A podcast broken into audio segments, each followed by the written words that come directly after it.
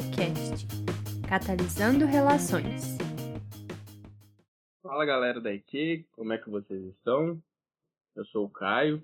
Hoje nós vamos bater um papo muito especial com o professor Fernando e com a Thaís.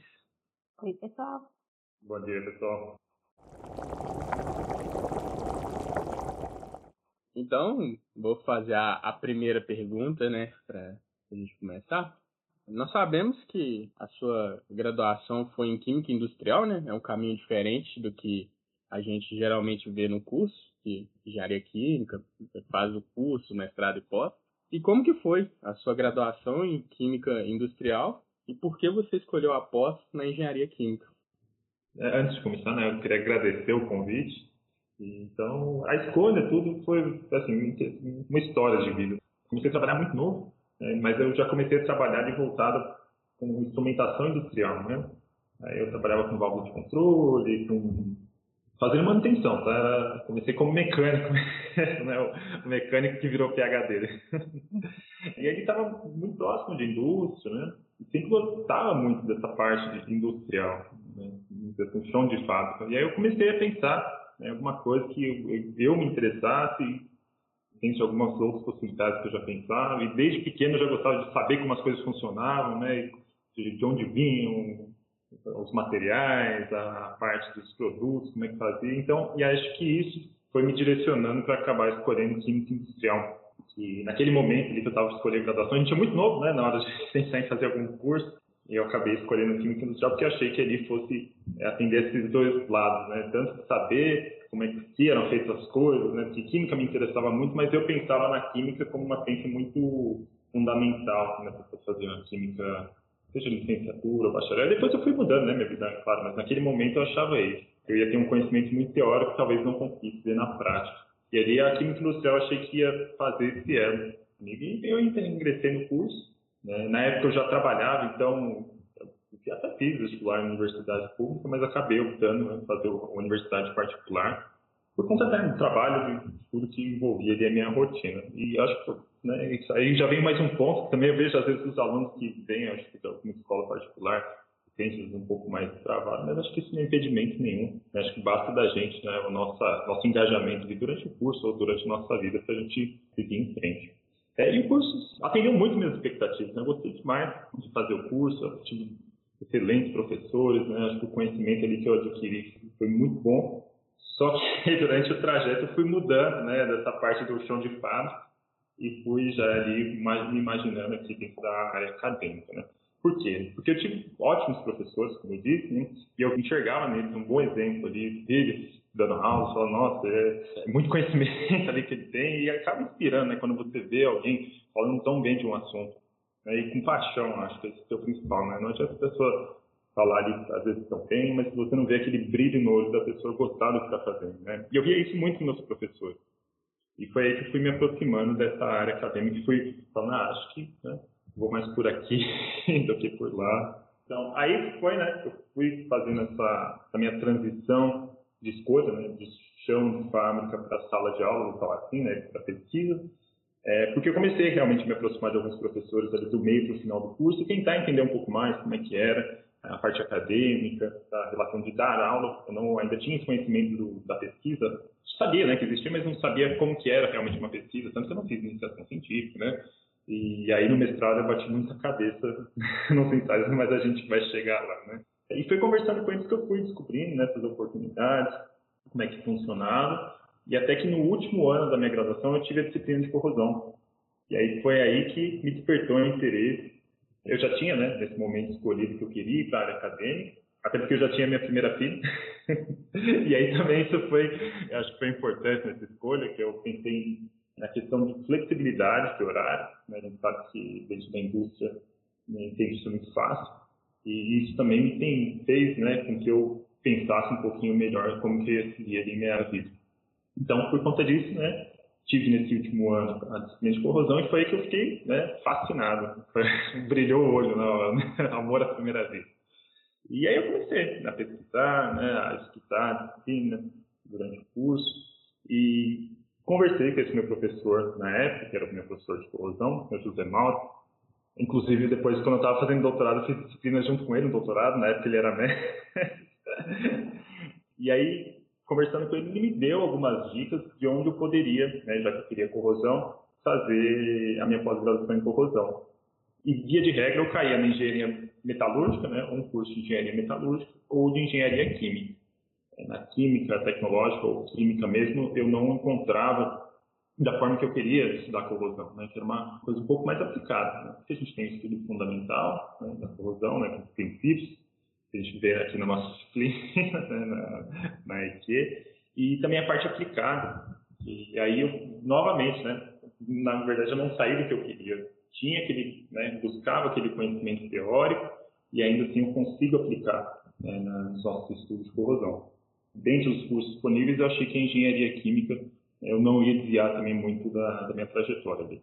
Da tanta graduação, como que já me, né, eu tinha expectativa antes.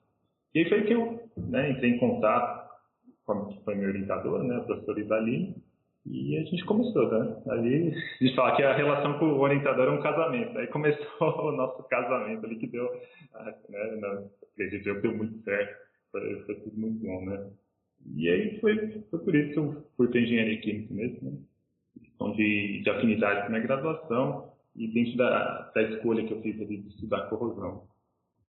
Ah, muito bacana. Eu tenho, eu fiz um caminho parecido, eu fiz química e aí agora eu tô na engenharia química porque eu também tinha essa, essa esse olhar de show de fábrica, eu já trabalhei também na, na indústria, então acho bacana a área e, e é legal ver que as disciplinas têm muita ligação, apesar da diferença entre elas, e que você pode seguir uma área ou outra mesmo sendo de cursos diferentes, né? E aí é bem legal ver, ver essa visão também de quem já, já esteve em outro curso e seguiu para a área da IQ.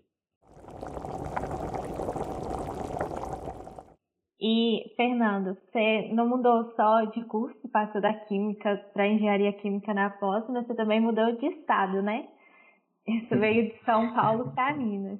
Sim. E como foi essa mudança? Sua pesquisa mudou de alguma forma? E como que foi a recepção aqui na UFMG?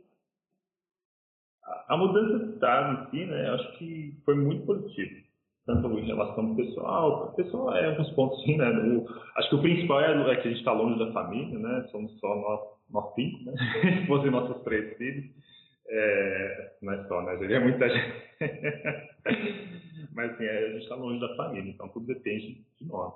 Acho que isso, ainda mais agora na pandemia, acho que a maior dificuldade é essa, né? Nós dois trabalhando e as crianças em casa com aula e tudo mais. Então a família nesse ponto, eu vou dizer que até antes da pandemia, né? Acho que é a parte mais difícil. Mas o resto eu acho que só tem pontos positivos a destacar, né? Primeiro que a recepção aqui foi excelente, né? não tem como negar. O pessoal aqui me recebeu muito bem, na universidade, na cidade, assim, né? Qualquer lugar que a gente vai, que a gente é muito bem recebido. em questão, né, da, que você falou, da pesquisa em si, eu acho que também foi muito positivo, né? Aqui, a, já nos primeiros meses, no primeiro ano ali que eu já ingressei aqui, eu já comecei a né, receber algumas demandas de indústrias aqui da região. Né? E eu acho que isso foi muito positivo. Lá em São Paulo, por exemplo, existiam né, alguns trabalhos que a gente fazia em parceria, mas eu acho que aqui a proximidade é muito maior da indústria. Né? Apesar de, às vezes eu converso com os alunos, eles acham que não, né? que a, as indústrias aqui estão muito longe, está muito difícil trabalhar, mas eu enxergo de uma outra forma, né? e eu tento conversar isso com eles. Eu acho que Minas Gerais, né, em Belo Horizonte, a região metropolitana aqui, está expandindo, né? É, tem um grande futuro. Pode ser que alguns anos, eu cheguei agora, né? Para falar, mas pode ser que alguns anos, né, isso que os alunos falam hoje é reflexo de alguns anos aí que passaram, que vem realmente, né, uma indústria majoritariamente extrativista. Então, a indústria de transformação para o engenheiro químico, acho que é um, um, a galinha dos ovos de ouro, não tem ainda, né, tanta disponibilidade para os nossos alunos participar, mas eu acho que está mudando. E acredito que nos próximos anos vocês vão cada vez ter mais oportunidades dentro da indústria. E foi isso que eu enxerguei aqui, né? É, tem as indústrias de mineração que a gente consegue, é lógico, estou falando do ponto de vista da corrosão agora, a gente consegue trabalhar junto, tem algumas outras indústrias de tratamento de superfície, as próprias indústrias produzem aço também, não só aço, como outras ligas, então a gente tem trabalhado com bastante afinidade, não sei se é o termo que eu posso usar, com essas indústrias aqui na, na região. Isso lá em São Paulo a gente não tinha tanto, a gente trabalhava mais com centros de pesquisa. E aqui não, aqui eu vejo que a gente tem muita demanda da indústria mesmo. Né? Então, o que eu enxergo também é que falta também mão de obra qualificada para atender essa demanda. E é isso que eu tento mostrar, principalmente na disciplina de corrosão, eu tento mostrar para os alunos isso, né? Olha as oportunidades que a gente tem aqui. Então, vamos tentar juntar esforços, né? Eu quero os alunos avançam mesmo, né? A ideia é um puxar o outro para cima, né? Fazer os alunos aqui, ensinar o máximo que a gente pode ensinar do que a gente tem de experiência e capacitar, né? Mão de obra qualificada para atender esse mercado que eu vejo que aqui está em expansão. Tanto né, na mineração, mas eu acho que agora vai também, né, a gente fala que vai virar chavinha, acho que a indústria de transformação aqui em Minas Gerais vai ser muito forte nos próximos anos. Então eu vejo isso mesmo, né? A mudança de estado me trouxe mais oportunidades. Lá eu tive né, várias oportunidades também, mas eu acho que aqui é, tem muitas oportunidades que às o pessoal não enxerga. É, não sei se é por. Né, a gente tem que estar ali no lugar e às vezes vai escutando de um, isso vai desanimando, ah, não tem isso, não tem isso, vai desanimando, mas é, acho que isso que eu quero deixar, tento deixar sempre muito claro para os alunos, gente, não desanime, tem muita oportunidade, acho que é, levantar a cabeça e vamos trabalhar que vocês vão estar muito bem. Quem sabe não serão vocês, né? Quem sabe vocês não serão os próximos é, diretores de indústria que está faltando alguém às vezes falar, ah, não, vamos lá e vamos montar aqui uma indústria. Quem sabe? Eu, eu torço para que seja você mesmo. Quem seja, né? vai ser, vai ser sim. Mas é, é uma coisa que realmente impressiona da, da UFMG, essa proximidade com, com as indústrias. Quando eu entrei na, na faculdade, eu pude participar de alguns seminários, alguns cursos, e sempre tem né, uma indústria que está junto, que está ou patrocinando ou participando. Então, sempre tem portas abertas para a gente. Eu não sei se outras faculdades têm essa proximidade, mas a UFMG eu acho que ela é muito privilegiada nesse aspecto, que a gente é muito bem visto como engenheiro químico da UFMG.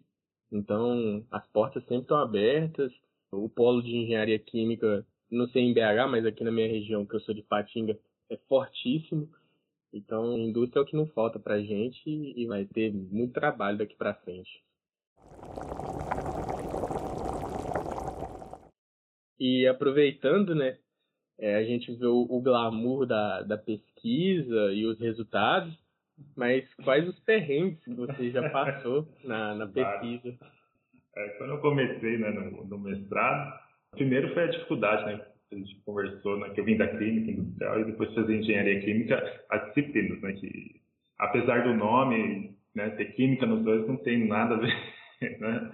Então, ali eu já, não, não falando da pesquisa, mas de certa forma assim, né, da, dessa parte da pós-graduação, as disciplinas né, de engenharia química então, foram ali um período da minha vida que foi meio tenebroso, não vou mentir. Eu fiz, para ter uma ideia, em três meses eu tive que fazer fenômenos de transporte, cinética e cálculos de reatores, todos os fenômenos de transporte, tá? cinética e cálculos de reatores e mecânica, do, uh, mecânica dos fluidos também. Então não foi fácil, né? E aí depois, já entrando na pesquisa, né? É, o laboratório lá que eu fiz, ele era um laboratório já né, muito renomado, né, um, bom laboratório. Mas, nessa linha de pesquisa que eu comecei a trabalhar ali, que eram revestimentos autorreparadores, era zero, né? A gente estava ali desbravando o terreno. Então, ali já começaram alguns terrenos. A gente não tinha reagente, né, não tinha material, equipamento para fazer as nossas emoções, né, a gente trabalhava muito com emoção. Tinha a parte de caracterização de, de amostra, a gente não tinha praticamente nada.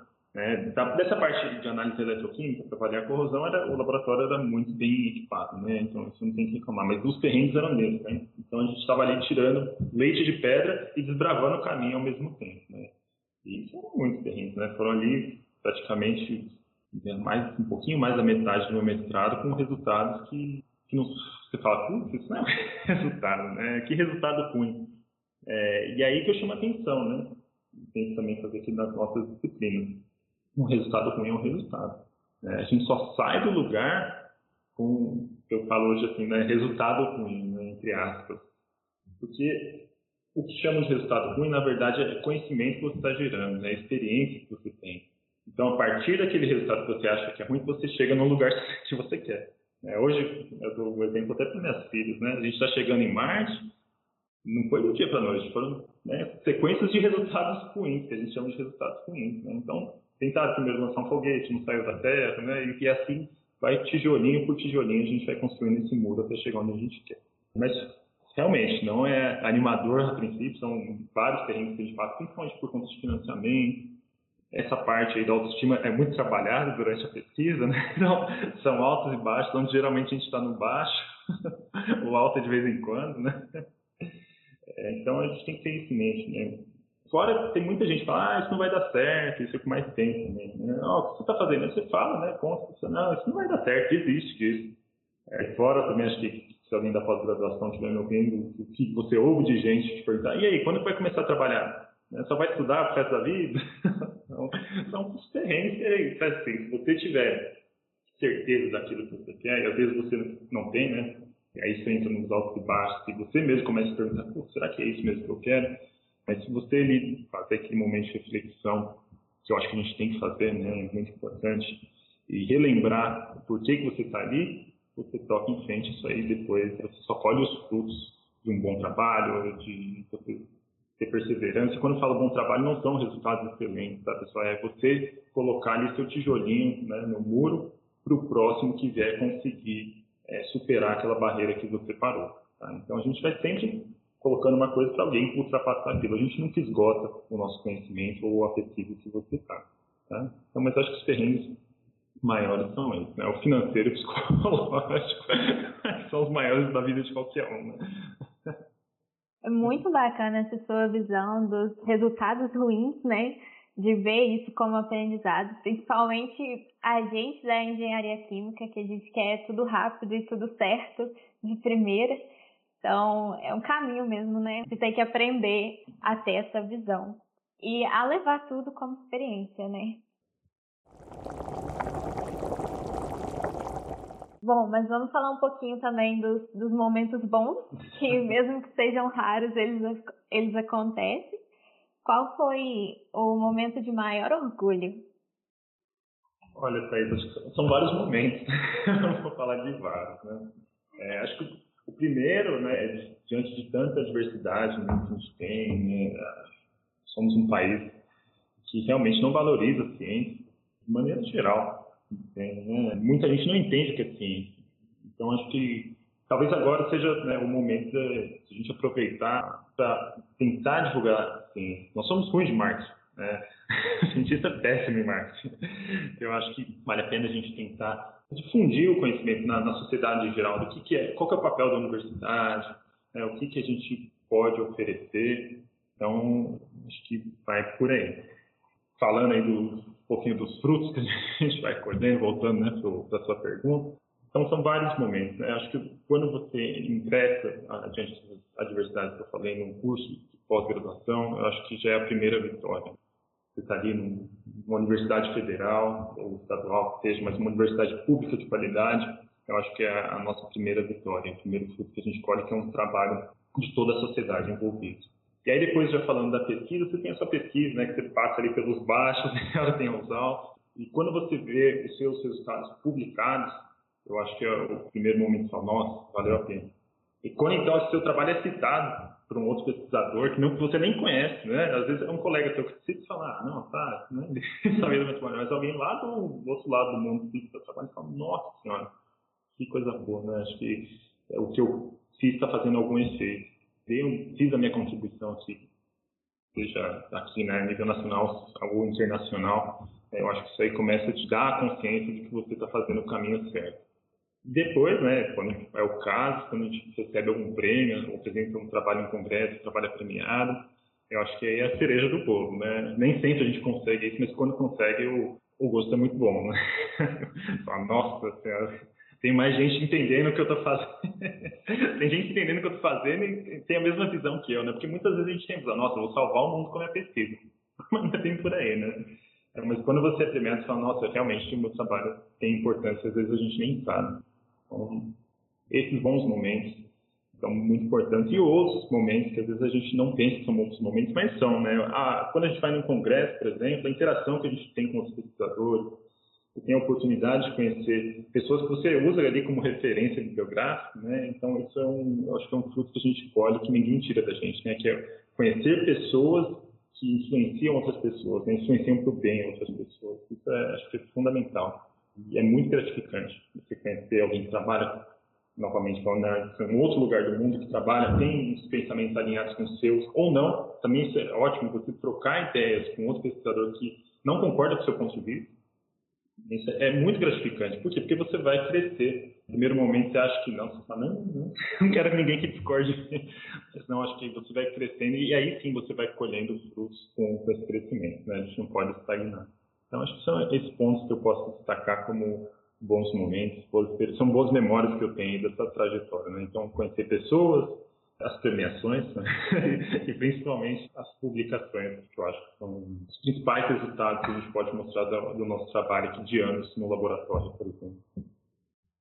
É muito interessante ver esse lado também, né? Que não é só tristeza, os lados bons da pesquisa.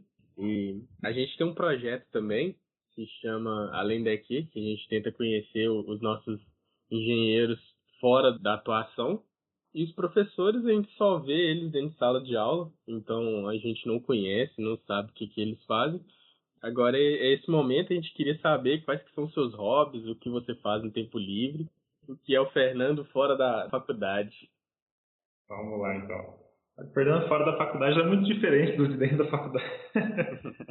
Nas aulas, às vezes, na presencial, pelo menos, eu costumo falar muito da minha vida, conversar com os alunos sobre a vida dele, tentar entender cada indivíduo. Eu gosto disso, né, dessa interação, para também poder ajudar o aluno. Né? Então, eu gosto muito de ajudar pessoas. Ajudar sem querer retorno, porque às vezes a fala, ah, quero ajudar, mas para tirar aqui na selfie mostrar que estou ajudando. Não, eu quero realmente né, conhecer as pessoas, ver a dificuldade delas e ver o que eu posso ajudar essa minha parte de hobby vai linkar aqui com a universidade.